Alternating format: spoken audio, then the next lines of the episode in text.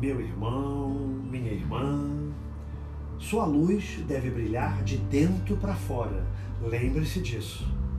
Procure manifestar a todos a luz interior que vibra em você, através de seus atos e de suas palavras de compreensão e de otimismo. Seja você mesmo sua própria luz, iluminando a todos com suas palavras de conforto e incentivo, com seu sorriso de entusiasmo e de encorajamento, com seu exemplo de fé e otimismo. Isto também é amor, também é compaixão, não é mesmo? Graças a Deus, graças a Jesus.